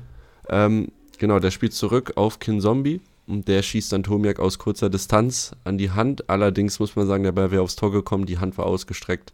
Kann man geben. Und genau. Kin Zombie verwandelt das Ding dann auch. Und in einer, also sieben Minuten später dreht Paderborn das Ding komplett. Das ist eine Ecke auf den ersten Pfosten, der von Kleefisch verlängert wird. Und Muslio hält dann die Birne rein und dann steht es auf einmal 2-1 und die Nerven liegen ja blank bei Lautern jetzt. Ja. Ähm, danach hat Paderborn noch, ich sag mal, den die Chance auf einen Matchwinner. Conte komplett alleine vor Kral, könnte eigentlich abschießen, aber weil er denkt, ja, ich bin so schnell, ich laufe einfach um ihn rum, bleibt da hängen. Das war das unsauberste, was ich je mhm. gesehen habe. Technisch. Ja. ja. Der ist zwar schnell, aber oh, technisch, huiuiui. technisch schwach. Und äh, Paderborn gewinnt, weil Gramozis sie lässt. Man hätte, also Paderborn war abgemeldet und man hat sie ins Spiel zurückgeholt, weil man den zweiten gravierenden Angsthasenfehler gemacht hat äh, in Gramotzes ganz kurzer Amtszeit bis jetzt. Also dieser Dreifachwechsel und dann damals die, die Wechsel gegen Pauli, wo man gesagt hat, ich möchte hier auf äh, Ergebnisverwalten gehen. Stimmt. Das Ding ist, das ist mir gar nicht aufgefallen bis vor kurzem. Der macht diesen Dreierwechsel immer. Der hat er gegen Schalke gemacht. Mhm. Wo ich sagen muss, gut, Schalke war auch fürchterlich an dem Tag. Und in Elversberg auch, da hat es auch schon nicht funktioniert. Wo man sich dann äh, ja, nach dem 2-1 gar nichts mehr rausgespielt hat. Und das das gleiche Ergebnis kriegst du halt wieder. Und äh, so. Ja. Ich, ich sag mal, großes diese, Fragezeichen. So, so Dreifachwechsel, die gibt es ja in der, in der Halle, gibt es ja auch öfter, dass man immer Blöcke hat, die zusammen spielen, damit sie sich halt einspielen können. Und an sich ergibt das ja auch Sinn. Aber du kannst keinen Marlon Ritter rausnehmen, der das einzig kreative, kreierende Offensivelement ist. Und dann erweitern, dass ein Stojikovic oder ein Abiyama, die nur dafür da sind, schnell zu sein und einen, und einen Torabschluss zu finden, dieses Momentum dir weiterhin geben können. Das funktioniert einfach nicht. Ich glaube, Gramotzes hat sich dann im Nachhinein auch noch bei seiner Mannschaft entschuldigt, entschuldigt so sah es zumindest aus im Kreis. Ähm, hat den, den äh, ja, ich sag mal, das verlorene Spiel auf seine Kappe genommen. Und das ist mir jetzt eine Kappe zu viel, denn es ist die fünfte Niederlage im sechsten Spiel in Gramotzes Amtszeit. Ja. Ich muss sagen, Boah, Lautern hat, eine, also das ist ganz gefährlich, was die da fabrizieren. Erstmal haben sie jetzt Dirk Schuster ein bisschen früh entlassen, meine ich. Also ich fand, Dirk mhm. Schuster war, hatte auch, glaube ich, noch Kredit im Umfeld. Und haben sie haben dann einen Trainer geholt, der von vornherein schon recht angezählt war, sagen wir mal so. Ja. Und das Ganze hat sich jetzt auch einfach bestätigt. Und also Nürnberg ist die allerletzte Ausfahrt für Gramozis jetzt nächste Woche. Da, also sollte da kein ja. Sieg rausspringen, ähm, und danach muss ja, es sollte ja nicht nur ein Sieg folgen, sondern am besten auch eine, ja, wie heißt es denn, eine, eine Serie am besten. Weil wenn du einen Sieg hast und dann wieder verlierst und einen Sieg, dann ist es ja immer dieses, ja, nicht Fisch, nicht Fleisch. Du kannst Kann, ja damit nichts anfangen. Ich sag mal, Sieg, Niederlage, Sieg. das kann unten reichen, aber Ja, das muss man auch erstmal spielen und ist in Nürnberg, da muss auch spielerisch dann irgendwas passieren. Auf jeden Fall müssen drei Punkte. Ich glaube nicht, dass ein Punkt reicht. mhm. Ähm, es gab auch schon Gramotzes Raussprechchöre. Und das wäre dann der zweite Trainer in der Saison, der schon geht. Also jetzt auch Ja. dann auch ähm, Don, äh, hier, wie heißt er mit, mit Vornamen? Hängen. Sportdirektor. äh, boah, weiß ich gerade nicht. Weiß ich auch nicht. Hängen Gut. auf jeden Fall ähm, dann auch schon ein bisschen angezählt, würde ich sagen. Ja, ähm, ich sag mal, man, man merkt jetzt gerade so ein bisschen, wie Lautern vielleicht wirklich arbeitet, weil ich sag mal, das letzte Jahr, das letzte, die letzten eineinhalb Jahre, da waren sie sehr auf Rosen gebettet. Sie haben viel überperformt, sie haben auch sehr, sehr wenig relativ viel kreieren können. Ähnlich wie Union Berlin in der ersten Liga. Und jetzt, wenn das alles so ein bisschen anfängt zu bröckeln, kann man äh, ein bisschen hinter die Fassade gucken. Und Krisenmanagement ist, glaube ich, bei Lautern nicht so gut. Man Denn muss auch sagen, Lautern ist auch ein undankbarer Verein für Krisenmanagement. Allein Das stimmt. das Umfeld ist schon recht mal hohe Erwartungen. Ich meine, man gewinnt drei Spiele und man sieht sich wieder absolut oben damit dabei. Das ist einfach so bei Lautern, das ist auch bei, bei Schalke zum Beispiel so. Und ähm, ja, der Kader ist zwar recht teuer, aber wirkt auf mich irgendwie nicht so wie ein Kader, der aktiv Fußball spielen kann. Also man Mhm. kann viel mit über Kampf und hohes Anlaufen und Pressing, das kann man machen. Aber sobald der Gegner auch ähm, sich mal fallen lässt und ein bisschen passiver agiert, hat man doch schon arge Probleme. Ja. Genau. Ähm, wenn du da nichts mehr zu hast, dann können wir noch zu einem anderen Trainerwechsel gehen, der überhaupt nicht gefruchtet hat. Und da gehen wir natürlich zu, ähm, zum, zum Spitzenspiel im negativen Sinne. Wir gehen zum VfL Osnabrück gegen den FC Hansa Rostock. Und Osnabrück verliert ein Unentschieden.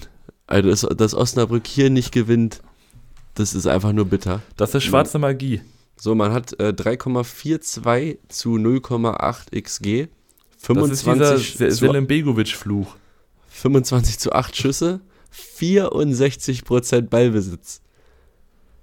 64. Lasst euch das auf der 3,2 Zunge zergehen. Habe ich schon gesagt. Ja. 64% Ball. Hansa Rostock, habt ihr Lust, Fußball zu spielen oder nicht? Also, das ist eine Frechheit. Die sahen zwischenzeitlich aus wie nicht mal eine Regionalligamannschaft und sie haben Glück, dass zwischen den, ja, zwischen den Pfosten ein überragender Kolke steht, der, das hast du gemerkt, mit jeder Parade immer nur noch stärker wurde. Ja, also Ja. hat Rostock Kolke nicht, sind die mal so, aber abgeschlagen letzter meiner Meinung nach.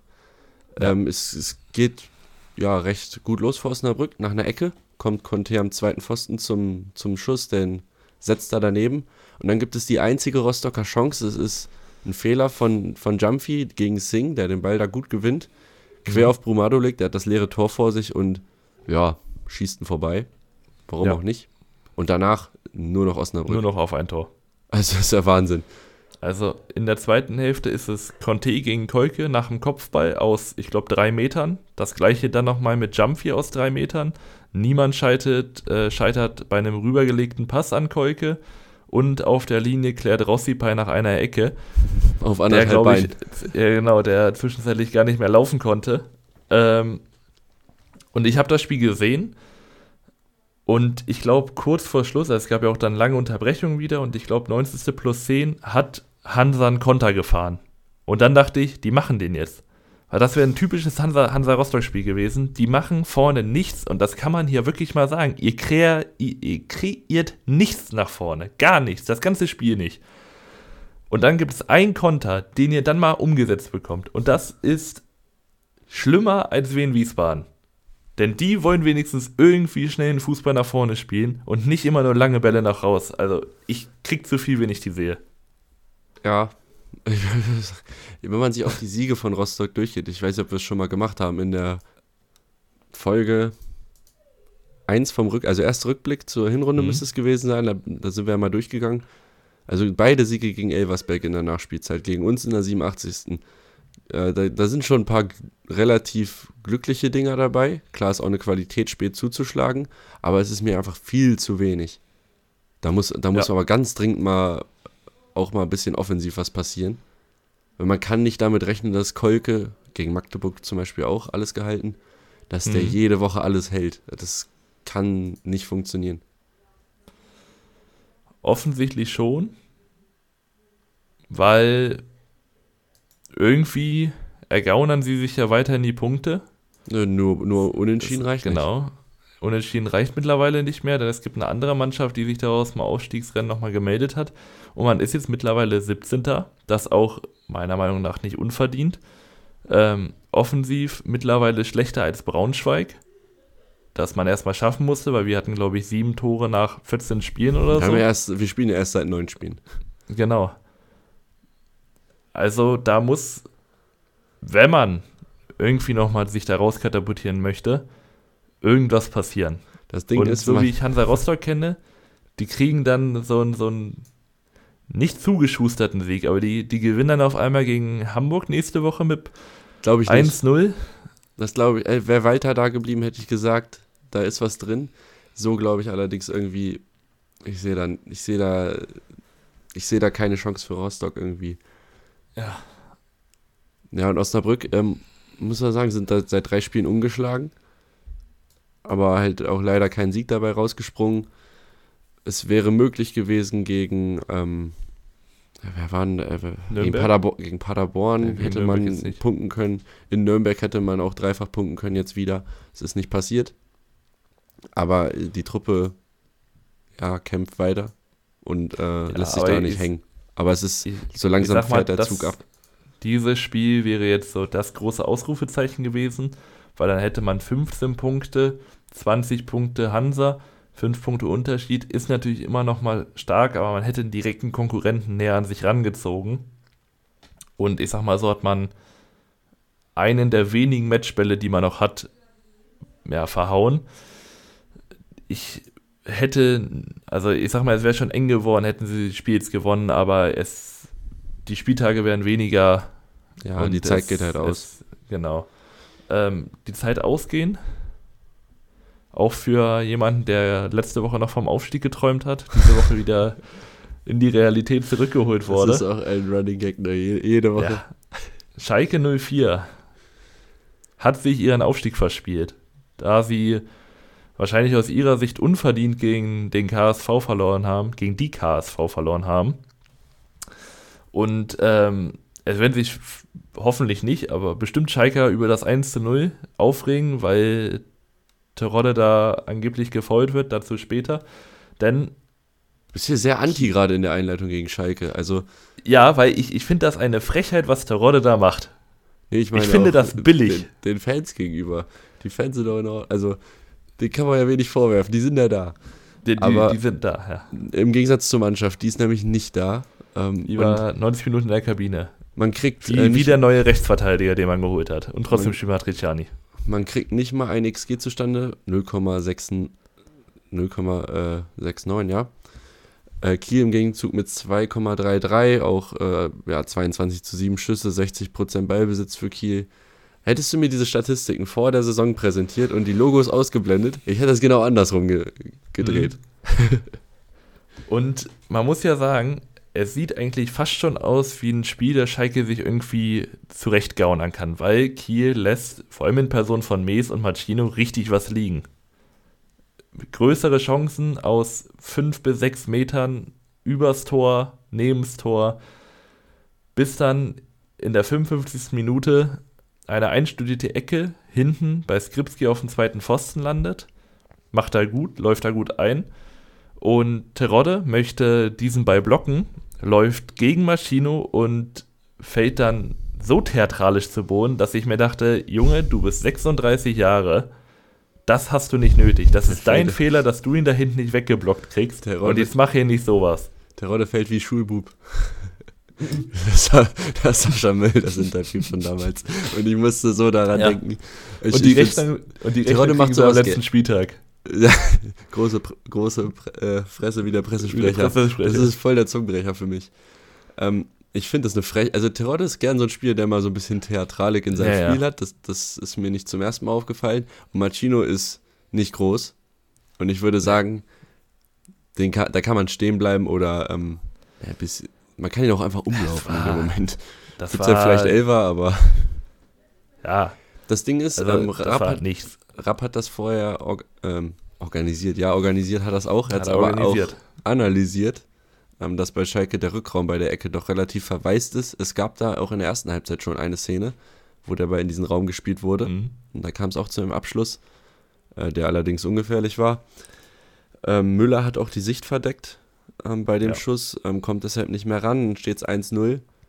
Und ja, danach gibt es noch eine Szene und als ich die gesehen habe, bin ich vom Glauben abgefallen. Also ähm, Rote auf Außen wird von Kabadai einfach vorbeigelassen.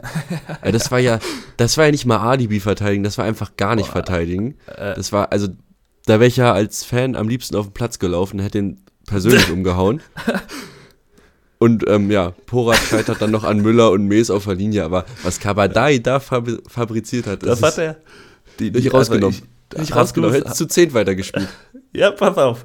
Hast du, hast du das Spiel gesehen? Nee, ich habe, ähm, muss man sagen, ich habe selber Und- zeitgleich gespielt und ja, gut. die Nachspielzeit, weil nee, es war schon Kab- vorbei. Kabadai kam ja so in der paar und 70. Minute, glaube ich, rein. Und ich hätte ihn in der 80. Minute wieder rausgenommen, weil das war eine absolute No-Show. Der wird auch, spätestens da. der, der holt sich später noch von Remberg den Ball und wird dann wie ein A-Jugendlicher weggecheckt von Remberg und der zeigt ihm kurz mal richtig, wo der Hammer hängt. Lässt dann den Passweg offen, wo dann fast noch das 2-0 fällt. Also Kabadai war eine absolute No-Show. Den hätte ich reingebracht, gesehen und sofort wieder rausgenommen. Das war gar nichts. Zu Spielern, die eine No-Show hatten und die ich auch am liebsten rausgenommen hätte von Anfang an, Simon Terodde. Ey, ich weiß, du bist der Mann, Ja, Kabadai ist 20, sechs der ist noch fast A-Jugend. Das ist 2004er. aber, aber also, das ist jetzt, der trägt jetzt nicht die Hauptschuld, aber der Zweikampf, den fand ich schon frech. der hatte, der hatte drei, vier Stück davon und vorne hat er auch. Ey, das war schlimm. Das war wirklich schlimm. Dann Simon Terodde. Natürlich ist das dieser Knipser, den du in der zweiten Liga jahrelang hattest, aber offensichtlich läuft es bei ihm nicht, er passt nicht ins Spielsystem, was auch immer. Dann hast du einen Keke Top, der in der 90. Minute das einzig Gefährliche zustande bringt, was Schalke in der zweiten Halbzeit zu bieten hatte. Und das hat mir schon gereicht, dass ich gesagt habe, Top vor Terodde. Der Mann braucht eine Auszeit. Das geht nicht so weiter. Und wo wir gerade dabei sind, Gerrards, pack dir deine Fünferkette zurecht. Das kann nicht wahr sein, dass du hier eine Viererkette spielst, obwohl du nicht mal weißt, wie man eine Viererkette spielt. Mach dir eine Dreierkette mit, mit Kalasch, Kaminski, Matriciani, dann hast du einen neuen Rechtsverteidiger, der offensiv denkend ist und Owen auf der linken Seite. Und dann mach diese Fünferkette. Vorne mit einem Doppelsturm Karaman und Top und Abfahrt bitte. Das kann ich mir nicht noch länger ist angucken. Vogelwild es ist wirklich. Das ist, ist- übel. Die Du- hätten, also du wenn man hast ehrlich es- ist, Du Kiel hast hätte es nicht hier, gesehen. Müller in der 88. Minute wirft einen Ball auf Kaminski und Kaminski reagiert wie ein Spätrentner. Als würde der schon im Sarg liegen. Der hat den Ball nicht mal reagiert, nimmt den an und ich glaube, verliert ihn sofort wieder an Skripski. Das. Wow. Schalke hätte hier gut und gerne 4-0 verlieren können und sie hätten sich nicht beschweren dürfen. Und äh, damit hat der Sieg letzte Woche gegen, äh, gegen Eintracht überhaupt nichts gebracht. Also doch schon, weil ähm, Rostock und ähm, Lautern nicht gewonnen haben. Aber dadurch bist du genauso tief drin wie vorher auch. Und das wird bis zum Ende so bleiben. Und ist, ob, ob man will oder nicht, man muss da einfach jetzt Dreck fressen. Und Mhm. ja, damit haben wir das Spiel, glaube ich, dann auch abgehakt. Schalke jetzt gegen Wiesbaden, auch schönes Spiel. ich sehe den Auswärtssieg da sowas von. Also, ja, für mich ein Auswärtssieg. Paderborn spielt gegen Kiel und dann haben wir noch ein Spiel über. Und das ist Ja. die Spielvereinigung Fürth gegen die Hertha aus äh, Berlin. Kempf, Kempf hat mich Lügen gestraft. Ja, muss ich mal sagen. Bounce back. Also ne? defensiv, defensiv einen Schnitzer drin gehabt, nämlich beim 1-1, da ist er so passiv, aber Doppelpacker als IV, nicht Genau. schlecht. Äh, Rese ist zurück in der Startelf für Hertha. Und äh, ja, die erste Halbzeit Ja, es, es, Fürth-Spiele sind in meinen Notizen immer so schmal. Da ist immer nicht so viel passiert. Das ist jede Woche irgendwie so. Vor allem im Ronhof. Genau, da passiert nichts. Da, Fürth, nee. hat, Fürth erst halt so ein bisschen überlegen, aber halt auch nicht zwingend. Ähm, Hertha, Hertha macht beim dann, Umschalten. Hertha macht dann ein Umschalttor durch Niederlechner, das zurückgepfiffen wird wegen Foul an Rigotta. Hm, tolle Aktion von Winkler, im, äh, wie er einleitet, zieht er schön in die Mitte, sieht dann den perfekten Laufweg für Niederlechner, macht er gut, zählt dann aber nicht, äh, wie du gerade angesprochen hast. Dann ist es aber Pariko Dada, den ich zwischenzeitlich schon komplett verdrängt hatte in, dieser, in, in, in diesem Verein. Eine Ecke auf Kempf, der da gut hochsteigt. Kommt da, glaube ich, auch äh, angelaufen wie ein Bulldozer. Und die zweite Halbzeit ist, ähm, ich habe es ja in der Konferenz gesehen und man hatte jetzt nicht das Gefühl, dass Fürth hier demnächst nachlegen würde. Und dann ist es so ein bisschen wie. Äh, nee, äh, ja, aber Fürth das Unentschieden macht oder Hertha nachlegt. Also es ist so ein bisschen hergeplätschert und dann kommt Regota, was du halt auch machst, wenn du nicht mehr weiter weißt. Hier, Regota, nimm den Ball und mach mal was. Ja, was macht, Macht Bucher er? da? Was macht, was macht Kempf? Ich Also fand Bucher, Bucher- da. Bucher, ja, Bucher geht auch nicht sehr in den passiv. Zweikampf. Und, äh, und Kempf, ich meine, Bucher drückt ihn nach außen, dass er den rechten Fuß nehmen muss, was du eigentlich auch willst, weil Regota Linksfuß ist. Und Kempf greift ihn dann nicht an, sondern macht dann noch die linke Seite auf, dass sich Regota den links hinlegen kann und dann, muss man sagen, ein wunderschönes Tor erzielt. Zum 1 zu 1 komplett aus dem Nichts. Aber es war zu passiv. Es ist, Ja. ja, billig, billiges Tor. Absolut. Ja, du hast auch eigentlich alles gesagt. Ähm, Hertha kann aber schnell wieder reagieren und Kempf macht seinen, seinen Fehler wieder gut. Es ist ein Freistoß, den Kenny auf Kempf bringt. Und der setzt sich gegen Michalski durch. Das musst du erstmal schaffen. Das, ja. Der ist dann noch abgefälscht von Petkov, der Kopfball, aber landet im Tor. Leider verletzt sich Kempf auch bei der Landung dann, hat eine Bänderverletzung. Jetzt wird, ja, ich habe jetzt was gelesen von mindestens drei Wochen, die er ausfallen wird. Hm. Ist natürlich doof. Ich Aber glaub, gute, äh, gute Besserung an der Stelle, aber äh, Doppelpack und gegen Michalski Kopfball zu gewinnen, ist schon nicht schlecht. Ja, ich weiß nicht, ob Leistner wiederkommt. Ich glaube ja. Er hatte ja nur fünfte gelbe Karte. Ähm, Tabakovic fällt, glaube ich, noch auf, aus und Gechter ja auch noch ein bisschen. Also man muss mal gucken, ob man den jungen Hoffmann ranlässt. Ich bezweifle es aber, dass äh, vielleicht Clemens und, und Leistner wieder die Innenverteidigung bilden. Aber da zieht sich auch so ein bisschen das Verletzungspech durch. Und Hertha schwächt sich in diesem Spiel und fürs nächste Spiel dann auch nochmal, denn Niederlechner holt sich Gelb-Rot ab, die Das ist eine absolut Kiste. vermeidbar war. Das, ist eine Kiste. Das ist eine Kiste. Äh, ja, er hackelt dagegen Rigotta so irgendwie nach, irgendwie nervt er ihn. Bei- Rigotta will, glaube ich, das Spiel schnell machen und Mhm. ja, irgendwie ist er da am Rumstochern. Völlig unnötig gelb-rot. Aber zu Recht. Und ich fand die, die gelbe davor, da ist ja, glaube ich, Jung ein bisschen im Gespräch mit Rese und Niederlechner kommt da wie so ein Husky angelaufen und nimmt Jung erstmal ins Gespräch. Die fand ich noch unnötiger, weil da, boah, das muss nicht sein. Und das ist jetzt die, die zweite rote Karte für Niederlechner, die. erwarte ich aber von dem vermeidbar war. Niederlechner auch ein bisschen Besonnenheit. Der ist ja jetzt auch Ja, schon ein genau. paar Tage dabei. Ich meine, der ist Augsburger. Er muss clever also- sein, ne? Ja, genau. Ja, Hertha gewinnt nichtsdestotrotz 2-1 in, in Fürth. Und ja, das war ein ganz wichtiger Sieg für, für Hertha, weil die hatten vorher, glaube ich, 26 Punkte. Und dadurch sind sie jetzt schön wieder äh, hochgesprungen auf Platz 8, erstmal einstellig. Und man war ja, also zwischenzeitlich waren äh, Platz 15, also wir und äh, Schalke, nur noch drei Punkte weg. Und durch den Sieg ist man jetzt wieder sechs Punkte clear. Und Ja, man hat jetzt sechs Punkte auf 15 und sechs Punkte auf 4. Ja, Heißt, da ist man dann. Ich Ich finde es so geil. Unsere Hertha Gesichertes Mittelfeld geht gar nicht. Unsere Hertha-Prognose scheint richtig aufzugehen. Wir haben das ja vorher Ja. gesagt vor der Saison, dass wir das glauben. Wir haben auch mal recht. Und ähm, ja, Fürth, Fürth hat jetzt, Ja. das, oh, das ist ein sehr interessantes Spiel, ähm, Mhm. gegen, ich glaube, Freitag auch, in Hannover. Äh, Leitl gegen seinen alten Verein, das ist Vierter gegen Fünfter. Da entscheidet sich auch so ein bisschen, wer da oben im HSV und Kiel und St. Pauli Druck macht. Mhm. Genau, ich glaube, wir haben dann alle neun Spiele abgehakt. Müssen wir noch Ja. tippen. Erstmal zum, zum, zum letzten Spieltag. Gewonnen hat Ivi mit 10 Punkten. Ja. Äh, ich muss jetzt hier mein Mitbewohner Cheche mal anfahren. Null Punkte ist eine Frechheit. Schwach. Kannst froh sein, dass du nächste Woche mittippen darfst. Äh, auch ich nicht so meine gewohnte Leistung gebracht mit vier Punkten.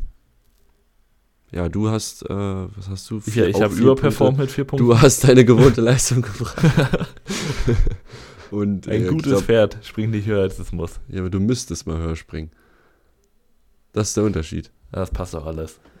Ja, wir gehen rein mit äh, Hertha BSC gegen Magdeburg. Da werden auch, ich habe irgendwas von 15.000 Magdeburgern gelesen.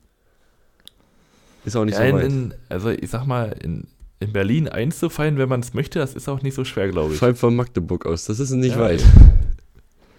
Wird schon wieder größer gemacht? Ach, weiß ich nicht. Gut.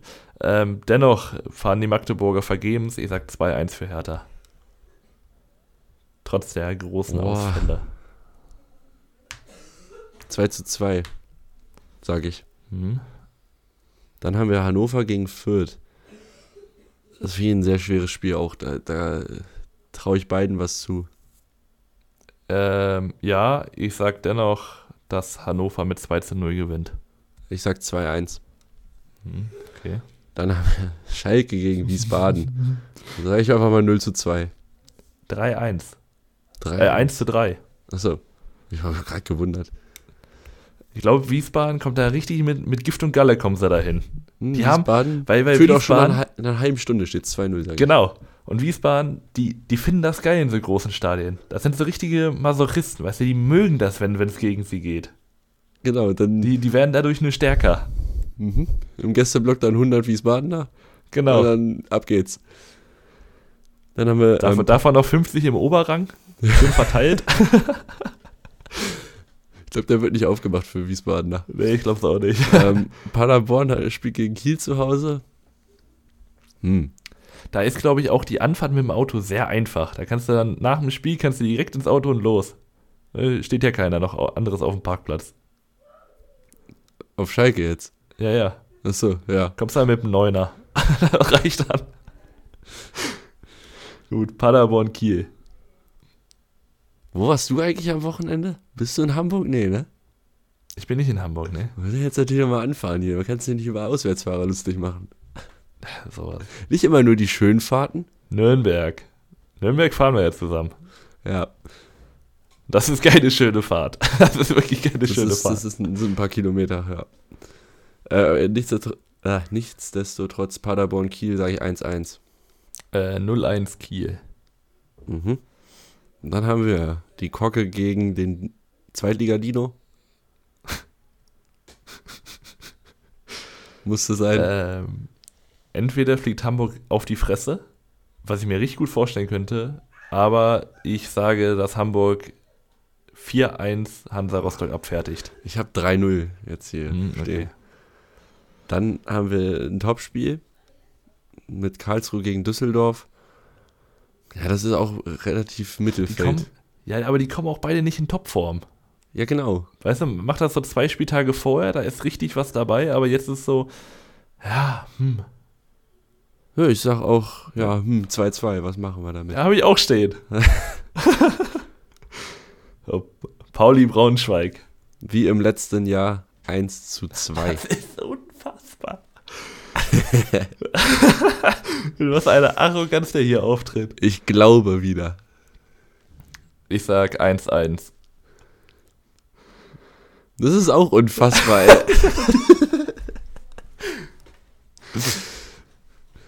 Nürnberg, Gut. Kaiserslautern. Das letzte Spiel für Gramozis. Bitte Nürnberg Das wird, enttäuscht das mich wird mit einem nicht. ganz schmuddeligen 1-0 enden. Ja, ja, ja. In Nürnberg auch nie mehr als zwei Tore. Allgemein, guck dir mal die, die, die Spiele an einem Samstag an und an einem Sonntag. Das sind Welten. Samstag, boah, ey, hier Samstag 2-1, 1-0 und 0-0. Was ist das denn? Also jetzt Gut. diesen Samstag. Ja, nee, alle anderen Sonntage auch. Ich finde, Sonntage fühlen sich halt auch an wie Sonntag meistens. Ja, stimmt. Gut, Genau, Elversberg, Osnabrück. Ja. Ja, 2-0 Elversberg. 2-1. Ich würde ja gerne auf Osnabrück tippen, aber ich, ich, ich, will auch Punkte holen. Ich weiß nicht, irgendwie, Osnabrück soll gewinnen, aber ich, ich, ich ja, sehe es in Elversberg nicht. Ich möchte mal, ich äh, könnte es natürlich jetzt nachgucken, aber ich bin mir dafür zu fein, ob Stahlschwein immer für seine Mannschaft tippt oder, oder ob er. Der übrigens auch ein bisschen geschwächelt hat mit drei Punkten, aber ich konnte es auch nicht ausnutzen. 1-0-Sieg hat er das letzte Mal ähm, gehabt. Den kann man auch tippen. Den, den, den kann man kann, auch den tippen. konnte man tippen. Aber auch gegen, gegen ich meine, ich wollte gerade sagen, gegen Hamburg auch mal einen Sieg tippen, aber ich meine, das hat ja gut funktioniert. Stimmt, das hat tatsächlich gut. äh, wir gucken. Osnabrück ja, 1 gegen, 2. Ja, doch, doch, äh, das ist schon. Ich erkenne ein Muster. 3-1 ja. gegen Paderborn. Ja, ich erkenne Muster. Gut, ah, okay. aber soll ich auch, also Nee, hat auch äh, 2-1 Karlsruhe hat er. Weißt du, guck mal, man kann ja, man hat die richtige Insights. Warte mal, jetzt. Ich habe nichts gesehen gerade mit dem Screen. Ja, warte, warte, warte, warte, warte. Das ist ja jetzt, das, wow. Okay, mit, mit welchem Team holst du deine meisten Punkte? Was denkst du? In letzter Zeit mit Eintracht, ich weiß es nicht. Falsch, du hast die meisten Punkte mit Magdeburg, Fürth und Rostock. Du bist ein hier, Rostocker. Da steht er. ich tippe immer gegen Rostock. Da, da hole ich meine Punkte. Und die wenigsten Punkte holst du mit Osnabrück, Nürnberg und nur sechs Punkte mit Hertha holst du. Boah, du hast sechs Her Punkte mit Hertha nur geholt. Hertha ist auch schwer zu tippen. Hertha das ist stimmt. schwer zu tippen, weil die spielen mal so, mal so. Osnabrück habe ich. Was? Nein, das kann nicht sein. Ja, ich glaube, du, du hattest schon eine kleine Osnabrille. Zwischenzeitlich. So mit, mit, was so ich? Mit Pauli, Lautern und Düsseldorf. Und mit Karlsruhe, Osnabrück und Hertha auch. Gut. Aber äh, Osnabrück geklärt. spielt auch die ganze Zeit unentschieden. Die haben noch neun Unentschieden, glaube ich. Äh, sind die Pauli? Die, die, die machen Pauli-Konkurrenz. so, die haben genau, die haben es genau ja. gespiegelt. Die Pauli hat eine Niederlage, aber eine Niederlage. Nein. Und, äh, und Osnabrück auch, hat einen Sieg. Und fast auch die Gegentore Tore gespiegelt. Also ähm, 1842 und 3819. Und mal dann, Osnabrück, tut uns doch den Gefallen und gewinnt oder verliert jetzt einfach mal ein bisschen höher. Dann, dann passt das dann mit, mit äh, Pauli, dann sieht das schöner für uns alle aus. Weißt du, dann macht ja, aber na, Pauli kriegt jetzt, muss er so rechnen, Pauli kriegt jetzt zwei Gegentore nächste Woche. Dann sind die bei 21, das heißt, Osnabrück muss vier schießen. Schaffen sie. Nee, dann äh, muss drei schießen, sorry. Dann sind sie auch bei 21. Aber die Gegentore, die passen noch nicht. Da, da müsste äh, Pauli nämlich vier gewinnen. schießen und das passiert nicht. Hoffentlich. Ja, stimmt. Also nächste Woche noch nicht. Selbst das geht 4-2 aus. Gut. Ähm, so oder so müssen wir jetzt auch mal zum Ende kommen. Lang genug geredet. Und äh, ja, es, es, bleibt mir nicht viel zu sagen als äh, ja, vielen Dank fürs Zuhören. Wenn ihr uns etwas mitzuteilen habt, könnt ihr das entweder hier machen, in, ja, ich sag mal, in dieser, in dieser Schreibfunktion oder auf Instagram 100% unterklassig, Prozent ausgeschrieben. Bewertung natürlich unter 5 Sterne ungern gesehen. Und äh, ich überlasse das letzte Wort Mike. Ja, viel Erfolg euren Teams natürlich. Das wollen wir nicht unterschlagen. Und ja, damit verabschiede ich mich aus. Ich hoffe, es hat gefallen und dann hören wir uns nächste Woche wieder. Tschüss. Ciao. Wie baut man eine harmonische Beziehung zu seinem Hund auf? Puh, gar nicht so leicht. Und deshalb frage ich nach, wie es anderen Hundeeltern gelingt, beziehungsweise wie die daran arbeiten. Bei Iswas Dog reden wir dann drüber. Alle 14 Tage neu mit mir, Malte Asmus und unserer Expertin für eine harmonische Mensch-Hund-Beziehung, Melanie Lippisch. Iswas Dog? Mit Malte Asmus überall, wo es Podcasts gibt.